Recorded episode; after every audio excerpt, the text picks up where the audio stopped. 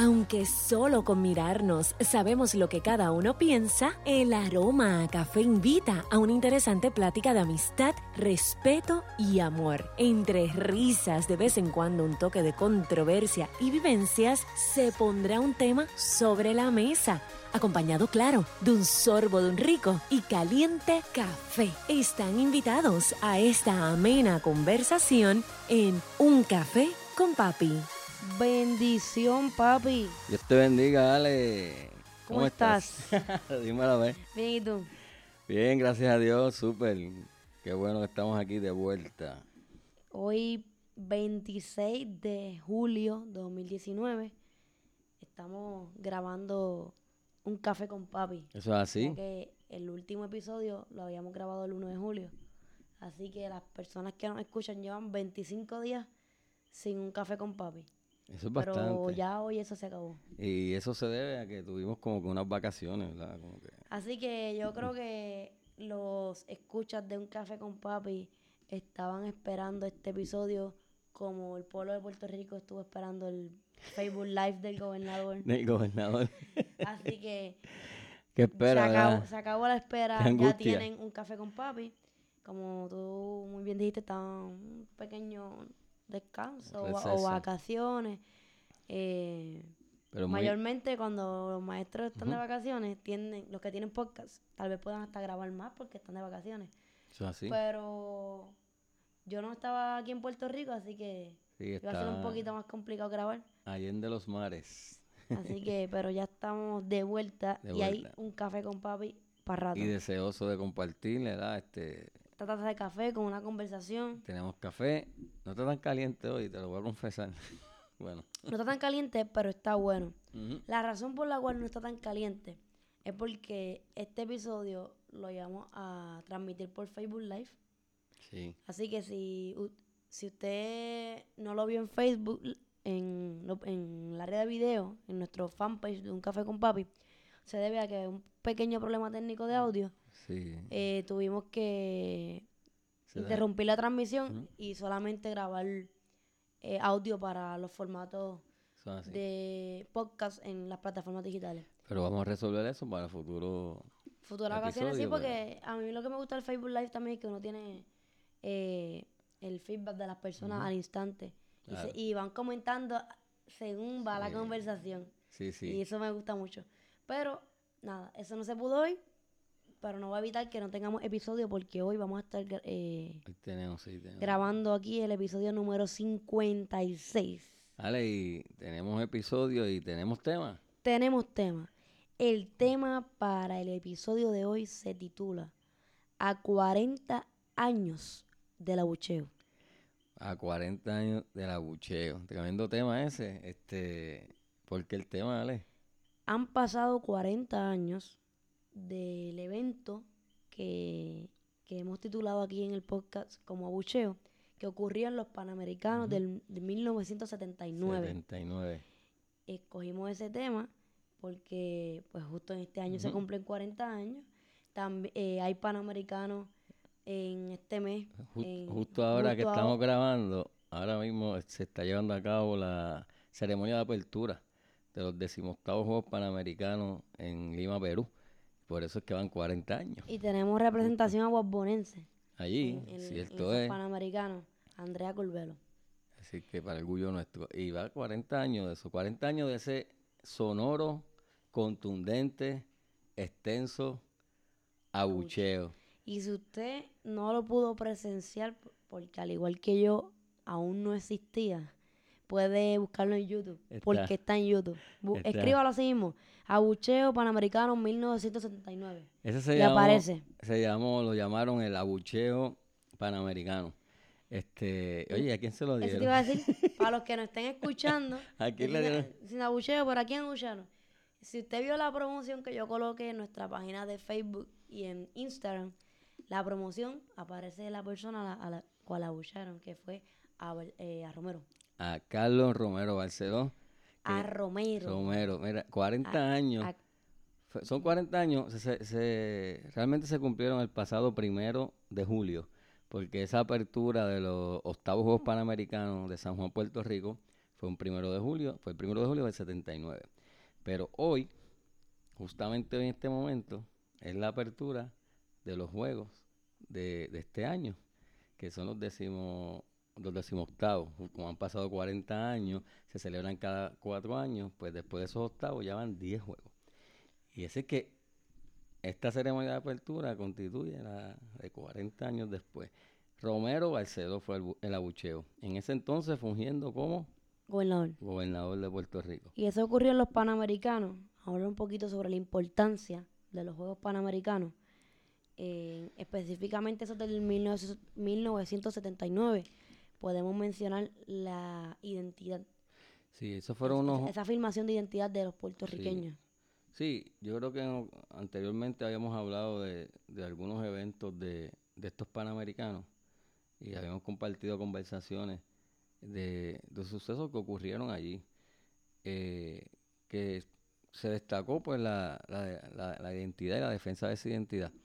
Fíjate, Alejandra, que, que esos, esos juegos estuvieron enmarcados eh, en unas situaciones políticas que, se estaban viviendo aquí en, Puerto Rico, que, que, marcaron este un, hito en nuestra historia. Pero eso, vamos a lo, lo, de los juegos, la importancia de los juegos es que se estaba celebrando un evento que todo el mundo estaba presenciando. Y cuando se da un abucheo, la gente procura, el que dé el abucheo, que mucha gente lo, lo vea, ¿verdad? Sí, porque para qué va a abuchear en un sitio que nadie lo escuchó, que nadie se va a dar cuenta. Tiene que ser en, un momento dado que, que sea notado. Que sea notado. Y, que imagínate un evento transmitido en vivo al mundo. Así que fue el momento eh, en que ese estadio era Bison, porque fue el lugar donde, donde ocurrió ese abucheo a Carlos Romero Barceló. Todas esas miles y miles de personas pues dieron eh, eh, ese abucho, ese, aprovecharon esa oportunidad mediática, ¿verdad?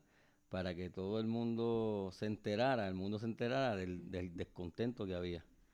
Sí, ahorita más adelante vamos eh, a, explicar por qué el abucheo y todo eso, pero antes de llegar ahí, quisiera continuar hablando sobre la importancia de los panamericanos, que yo mencioné la identidad, que podemos hablar sobre Jesse Basayo, sobre Alberto Mercado, y me había mencionado que me iba, a explicar lo que era Copani. Ah, Copani. Copan significa Comité Olímpico Panamericano. Y la I de Copani es de instrucción, de, de instrucción pública. ¿Por qué? Porque se llamaba en ese entonces Departamento de Instrucción Pública. Así que Copani eran los estudiantes del Departamento de Instrucción Pública que participaron en esos Panamericanos, que participaron en los eventos de la ceremonia de apertura y clausura. Por ejemplo, la banda. La banda que tocó es la banda Copani porque estaba integrada por, los estudiantes de las escuelas públicas de Puerto Rico y se unieron de todas las bandas de todas las escuelas, hicieron escogidos y entonces se, formó esa banda Copani. También estaba el ballet isleño, que también eran jóvenes o estudiantes del, departamento de instrucción y ellos iban bailando a medida que, iban interpretando esas canciones, esos, esos temas y estaban los famosos mosaicos. En el Irán Bison, en la parte de atrás, no sé si te has fijado, hay como unos bleachers. Pues ahí estaban todos estos estudiantes del, Departamento de Instrucción Pública. Que, Actualmente el Departamento de Educación. Exacto. Y ellos, pues, obviamente, eh, practicaron muchísimo para ir formando esos mosaicos. Ellos, cada uno de ellos tenían una serie como de banderas, de paños de colores, y a medida que iba pasando un país, pues se iba formando la bandera de ese país o los emblemas de, los panamericanos. Era una cosa espectacular. ¿Eso también estará en YouTube? Sí, están. Para yo buscarlo y verlo, no lo he visto. Así que Copani fue la participación de, de los estudiantes en esos panamericanos en la ceremonia. Una cosa extraordinaria. De hecho, esos juegos, Alejandra, hasta ese momento, esos fueron los juegos de, los que se habían celebrado hasta ese momento, se habían celebrado siete, fueron los octavos eh, más, más espectaculares, ¿verdad? Este, por la cantidad de atletas. Y ocurrieron aquí en Puerto Rico. Puerto Rico fueron 34 países, sobre 3.700 atletas en 22 deportes. Eh, y, y, los anteriores fueron en México. Entonces vinieron a Puerto Rico en el 79. Y hasta ese momento, esos fueron los, los mejores Juegos Panamericanos, los octavos, en San Juan, Puerto Rico. Eso, eso es Copani. Yo recuerdo, si me dice a mí Panamericano 1979, obviamente, cuando digo recuerdo es que lo he escuchado, lo he leído, porque no, no había nacido en, para esa fecha. Que en esos juegos fue que ocurrió el famoso evento de Jesse don- eh, nadador, por- eh, que quería nadar por Puerto Rico Sí. pero por razones de, de logística o de burocracia la del- de la federación, eh, tuvo que nadar por Estados Unidos. Exacto. Y cuando ganó medalla para Estados Unidos, que su- suena el himno del país ganador, sonaron obviamente el himno de Estados Unidos, pero este no se escuchó porque la gente comenzó a cantar la borinqueña. Mm, Y lo que se escuchaba era la borinqueña y él sacó una bandera de, Una de bandera. Puerto Rico. Momento histórico. para e- Eso fue, yo creo que de los momentos Mm. más emblemáticos, más hermosos y más dramáticos de esos Juegos Panamericanos. Que también está en YouTube, lo pueden Que ver. también está ahí, fue eso, es ese evento que tú acabas de, de narrar muy bien y de describir. Jesse Chayanne Basayo, ponceño de hecho, eh, este, sí, rompió un récord en, ese, en esa ocasión, un récord mundial. Y, y cuando eso, es- ese video, como dicen por ahí, para pelo, pues cuando empezaron a entonar el himno de Estados Unidos, Y se deja de escuchar, se deja de por, escuchar. por el cántico de, de las personas de- que están allí. de todo el público. Eso fue en la desaparecida ya, porque la se demolió la piscina olímpica de, del Escambrón, al lado de Sisto Escobar. Allí fue ese evento y mientras se elevaba la bandera de Estados Unidos, él sacó esa banderita de Puerto Rico. Y di- un, un- grito de identidad, ¿verdad? Una De- afirmación. dice- dice, una afirmación. Es- es- Esta, esta medalla va para su medallero. Pero para mí va para Puerto para mí, Rico. Para Puerto Rico y, y- Oye, y te, te pregunto, cuando Gigi Fernández Cano sacó una bandera de Puerto Rico de, Que así como Jesse, yo no recuerdo exactamente ese momento cuando ya ganó en, en las Olimpiadas. que sacara la bandera de Puerto Rico. Este, no, no, no, no tengo memoria de eso, por lo menos si pasó, yo no he visto imágenes, pero e- este, en este caso sí, se entonó la borinqueña. Eh, así que ese- esos panamericanos guardan ese momento histórico. Otro eve- eh, evento importante fue la victoria de Alberto Mercado, el boxeador El Callellano, callellano. que tú lo Eh, conoces, ¿verdad? Lo- Sí, yo creo que todo estudiante UPR Calle De Calle. tal vez tuvo la oportunidad de, de hablar con él. ¿Por qué? ¿Por qué? ¿Qué- Por- eh, los Panamericanos fueron en 1979 Ajá. y un año después él fue a la Olimpiada. Sí, Eh, sí. Eso, eso, Alberto Mercado, yo espero que algún día este país le haga justicia al callellano Alberto Mercado. Eh, un muchacho humilde, ya usted, tú lo conoces y, y- y la gemela, porque si usted estudió en UPR Calle, quizás lo conozca ese joven que trabajó allí en la, en la cafetería, ¿verdad? Tengo No, ya un señor. Ya un señor. Alberto Mercado participó en boxeo, ganó medalla de oro en esos panamericanos que obtuvimos dos medallas de oro y, y- y las dos fueron en boxeo. Alberto Mercado fue uno de los que ganó, pero más allá de esa medalla de oro que nos dio Alberto Mercado en los panamericanos del 79, es lo que ocurrió después. En el 80 eran los Juegos Olímpicos en Moscú. Y pasó algo interesantísimo, Alejandra. Eh, obviamente él ganó medalla de oro en los Panamericanos, se ganó el derecho de ir a esas Olimpiadas en Moscú, que es sueño de todo atleta. Eh, en ese, ¿qué, qué, qué ocurre? Pues Rusia invade Afganistán y Estados Unidos, que el presidente en ese momento era Jimmy Carter, decretó un boicot. Es decir, dijo, la delegación de Estados Unidos Olímpica no va para esos Juegos Olímpicos en Moscú eh, para, para denunciar ¿no? la invasión de, Rusia a Afganistán. Eso eh, fue extensivo a Puerto Rico. O sea, el gobierno de Puerto Rico, el gobierno de Puerto Rico quiso eh, apoyar Apoyar. el boicot de Estados Unidos. ¿Quién era el gobernador? No fue que Estados Unidos dijera, eh, Estados Unidos no vamos y Puerto Rico tú tampoco. No, no lo Porque nosotros tenemos Soberanía eh, deportiva. soberanía deportiva. Claro. Fue que el gobierno de Puerto Rico quiso hacerle eco Claro. a la decisión de Estados Unidos. El que gobernador, el gobernador era Romero Carlos Barceló. Romero Barceló. Ya ahí ustedes van viendo cómo poquito a poco se va ganando el abucheo. En, en el... No, porque esto de... Ah, esto fue después. Esto fue después, en el después, sí, 80. sí. Sí, pero exacto. Ok, evidencia que se ganó el Se abucheo. lo ganó. Muy merecido. En el 80, el, el, el, el presidente del Comité Olímpico, Germán Rico Zampayo, pues Romero dice, mira, eh, nosotros debemos apoyar a- al gobierno de Estados Unidos y al presidente, no, no mandemos para allá a la delegación. Sin embargo, se llevó a votación y por un voto, el Comité Olímpico de Puerto Rico, el COPUR, decidió ir a los Juegos de Moscú.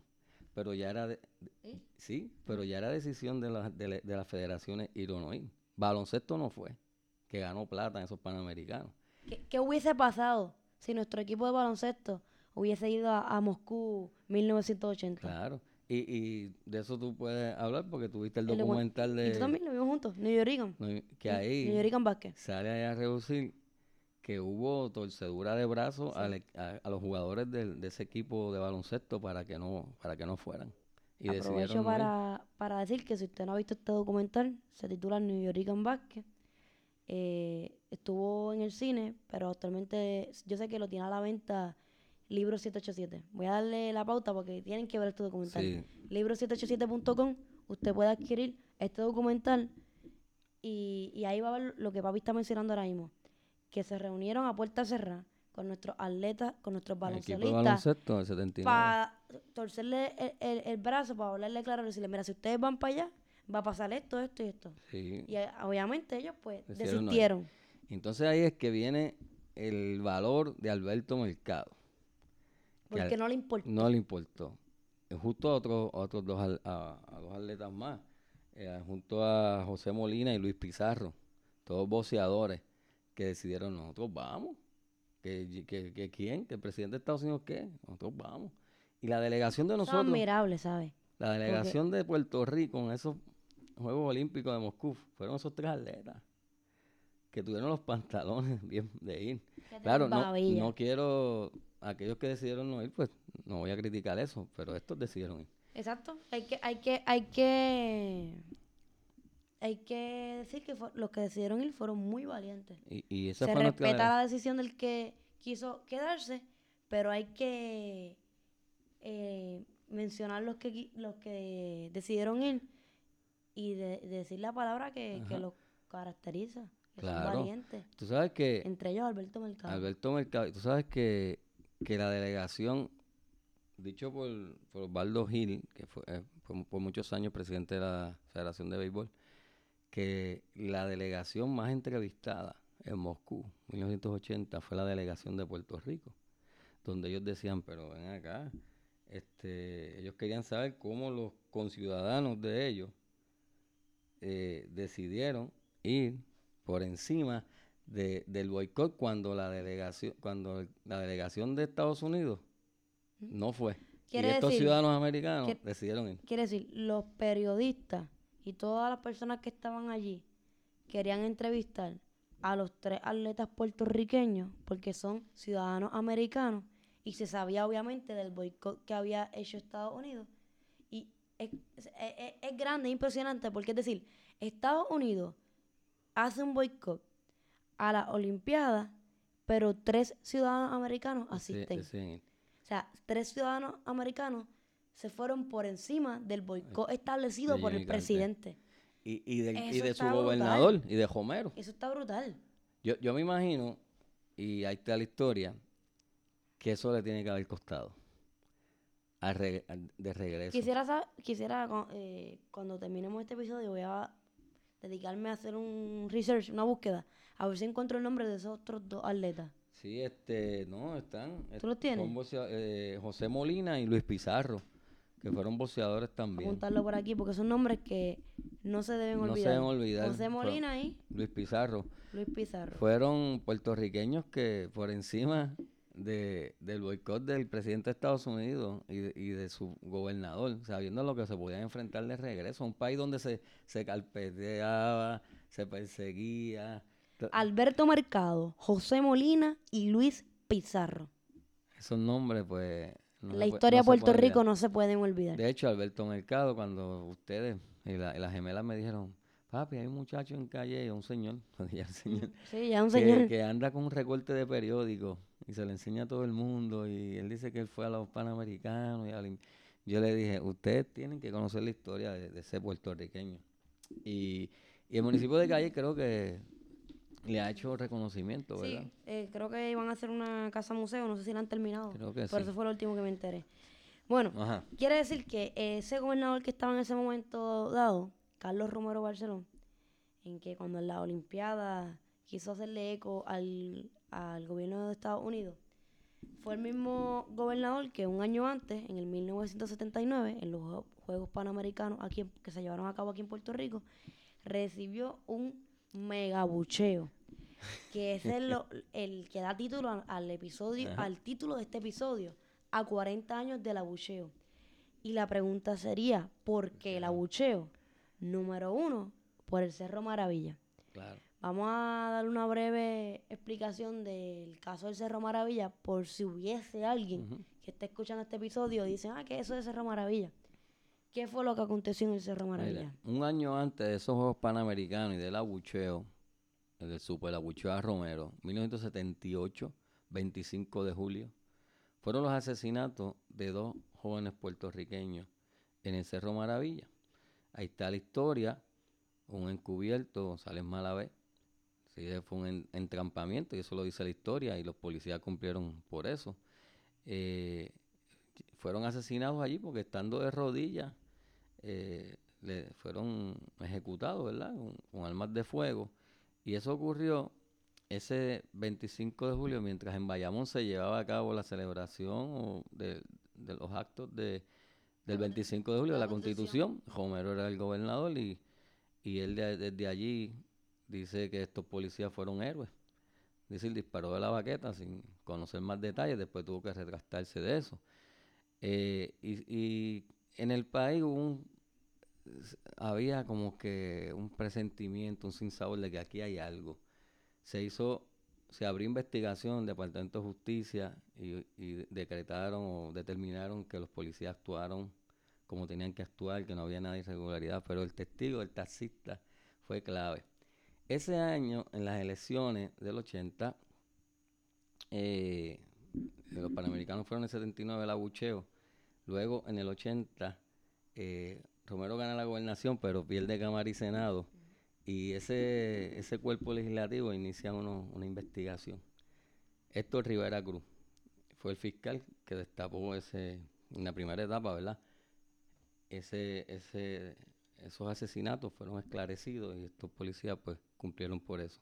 Así que ya en el 79, aunque todavía no se había descubierto todo, porque no se habían llevado a cabo las vistas, ya el pueblo tenía un mal sabor de esos eventos. Así que esa pudo haber sido, creo yo, una de las razones de ese abucheo.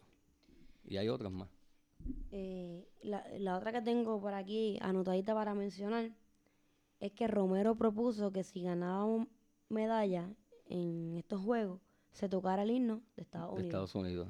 Exacto, eso fue una propuesta. Entonces, yo imagino que la gente, Sí. ese abucheo también es respuesta a estar en contra de, de esta propuesta que hizo el Sí, gobernador. de hecho la, la propuesta no, no progresó porque después eso se lleva a votación y, y se decidió de que el himno que se iba a tocar si, si, borinqueña. si ganaba oro fue la borinqueña y cuando Alberto Mercado ganó ese oro, pues así fue. Pero eh, lo que quería Romero era que fuera el himno de Estados Unidos. Así que todo eso que Y ganamos también oro con Alberto Mercado. Sí, eh, esos exacto, juegos. en esos juegos. Todo, todo eso que ocurrió con, con el gobernador, lo de Cerro Maravilla, este, es todo, todo lo que él pretendía que fuera la ceremonia, eh, ya el pueblo estaba sintiendo ese sinsabor. Y cuando Romero se levanta a dar lo que se supone que sean 17, 14 o 17 palabras, decreta, ¡Bu! eh, o sea, él- él- Empiezan él a abucharlo. tan pronto empieza a hablar que lo que tenía que hacer era decretar abiertos los juegos y se acabó. Em- comienza un discurso político Y mientras abuchaban, él decía, y esta democracia es la que le permite ese abucheo. Sí, Entonces, él obviamente lo tomó personal y montó. empezó a contestar el abucheo. Y, y ese pasó a la historia como el abucheo más Oye, yo me, ac- sonoro. me acabo de acordar algo ahora mismo. En Mayagüez 2010, 2010. que eso era cen- centroamericano o Centroamericano Centroamericano. Mayagüez 2010, el gobernador era Luis Fortuño. Y me acuerdo que él no habló. Él, Fue una estrategia. sí, Para, que- porque el abucheo lo tenía gano también. sí. Entonces, eh, me, acordé, me acabo de acordar ahora que él no habló y creo que me acuerdo que tú y yo estábamos comentando cómo se quiere librar, salvarse del abucheo que, ¿Se te acuerdas que recibió Romero. Romero. Y también recuerdo que atletas puertorriqueños sacaron una, una pancarta en el 2010 que decía tarjeta roja para el gobierno de Puerto Rico. Y los juegos se estaban transmitiendo por el Canal 6, el canal del gobierno. Y, es, y esa pancarta, no, no, obviamente No la transmitieron, no, en la toma de la cámara no la incluyeron. Eh, eso fue en, en el 2010. Mira, Ale, eh, tú, volviendo a lo de Cerro Maravilla, es bueno abrir un paréntesis para recordar un poco eso. Pues yo recuerdo esas vistas, Sí, eh, las Eh. dieron por, por televisión. la, la presencia del pueblo en los asuntos que, que le competen. Y estoy contenta y orgullosa de, de mi pueblo Puerto Rico, porque a 40 años de, es- de, Ese de ese abucheo. abucheo, aún no ha perdido su, su capacidad de indignarse. Hace 40 años abucheó al, al gobernador Carlos Romero Barceló, eh, probablemente por el sinsabor del Cerro Maravilla, Ujú. y o, eh, Ujú. hoy en Puerto Rico, en Sí, estos sí. días en Puerto Rico, se, se, le- se levantan y toman las calles y gritan y ondean las banderas, la mano estrellada, para elevar un, un reclamo de, de justicia con, con esto que está ocurriendo del El famoso hashtag Ricky Ricky renuncia. renuncia. Así que si comparamos el juicio del Cerro Maravilla, cómo las personas siguieron esas vistas que tú siempre me has contado, que tú estabas en la universidad y en el centro de estudiantes, colocaban un televisor y todos los estudiantes iban para allá para ver esas vistas. Eh, y hoy en, en, en, en Puerto Rico, en el 2019, todos los jóvenes eh, eh, le damos refresh al, al timeline en el Facebook para ver Sí. los lives de Jay Fonseca y ver qué, qué está aconteciendo con la situación del gobierno de Ricardo Rosselló. Así que no, no se ha perdido esa capacidad de, de Sí. indignarse y de, de querer uno estar en los asuntos que, le, que nos corresponden y tomar posición.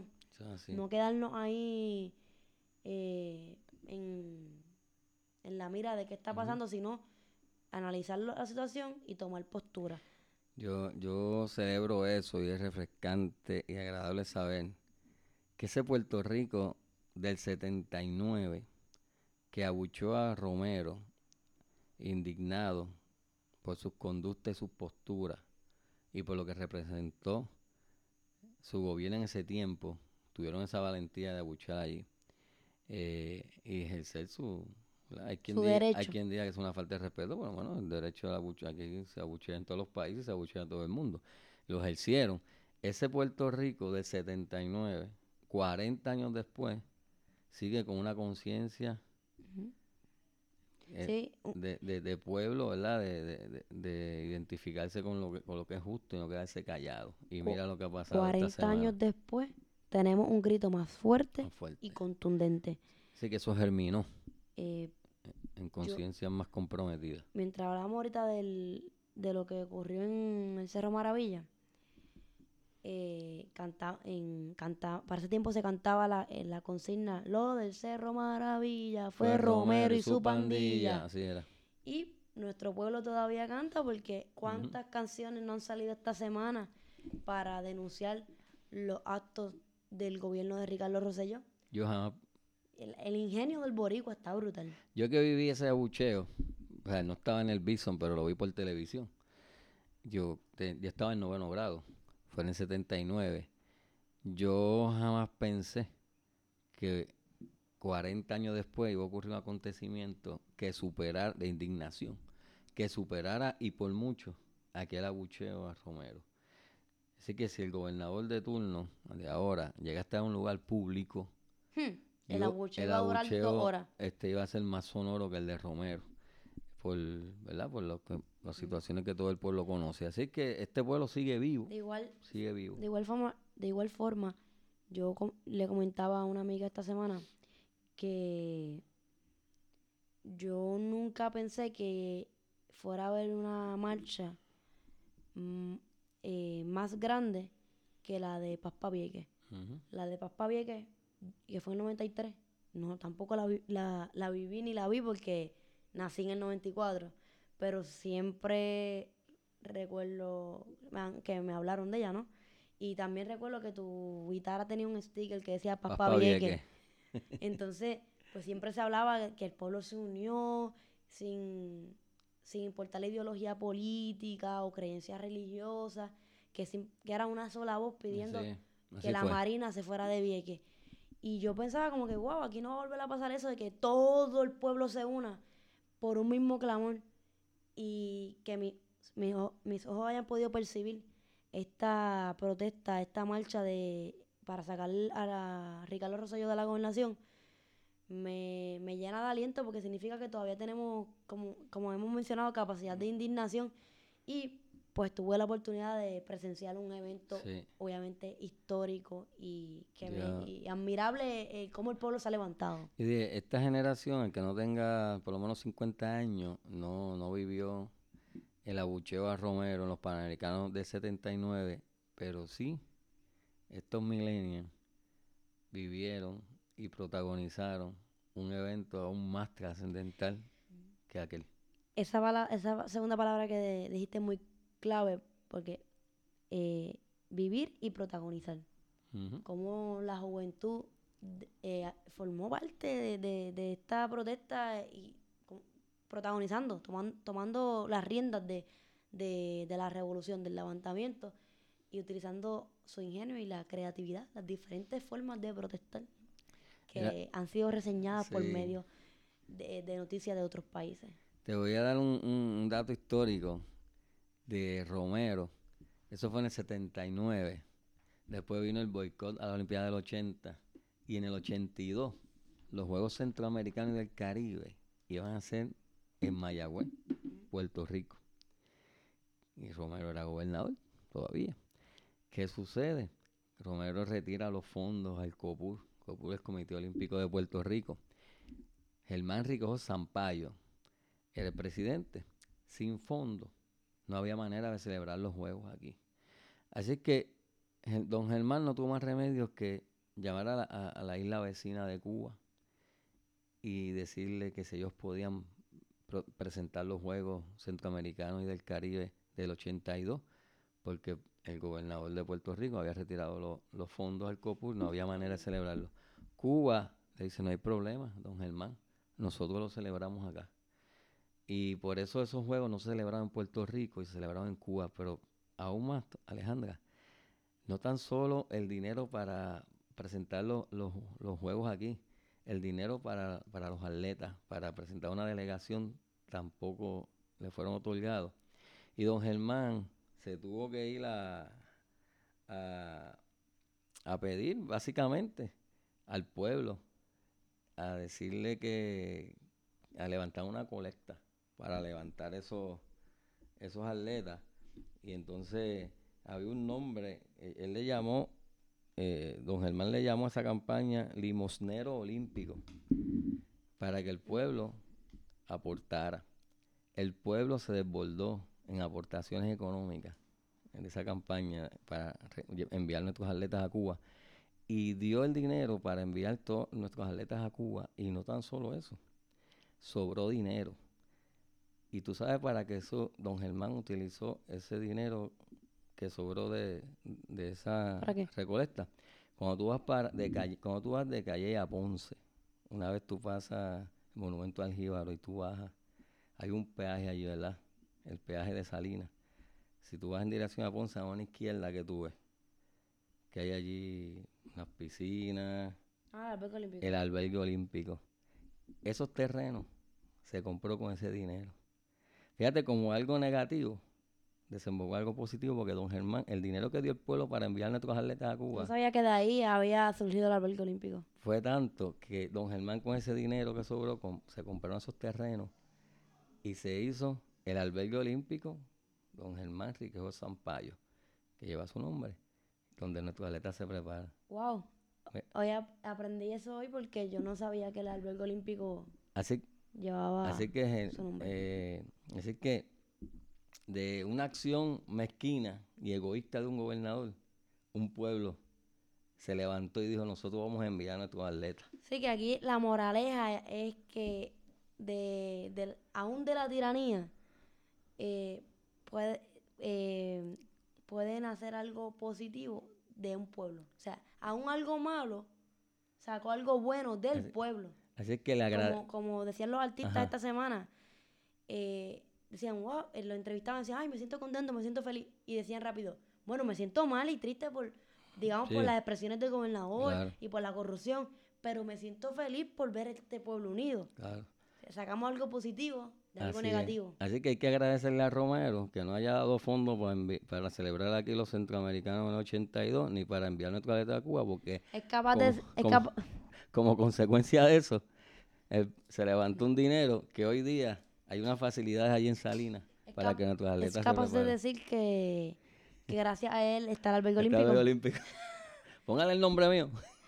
Así Eh, que me- eso es historia. eso es así. Los pueblos, eh, Puerto hay que, Rico. con- hay que unirnos y permanecer unidos. Y hoy, precisamente hoy, 40 años después, se están celebrando en, Pe- en Lima, Perú, los decimoctavos Juegos Panamericanos. Y hoy había que recordar ese abucheo a Romero, lo que está viviendo en este país, y nuestros atletas que siempre nos han representado, como Alberto Mercado, eh, sacando la cara por, por nuestro país, por nuestra identidad. Alberto Albert- Mercado, José Molina y Luis Pizarro. Bueno, mi gente, hasta aquí ha llegado el episodio 56 del mejor podcast, Un Café con Papi. Los invito para que en la aplicación de Apple Podcasts vayan al, al área de review y nos califiquen desde una estrellita hasta cinco, cuál ustedes entienden que, que debemos, debemos llevar nosotros como podcast. Y de igual forma que vayan a la aplicación de la red social Instagram y nos den seguir. Gracias y hasta la próxima.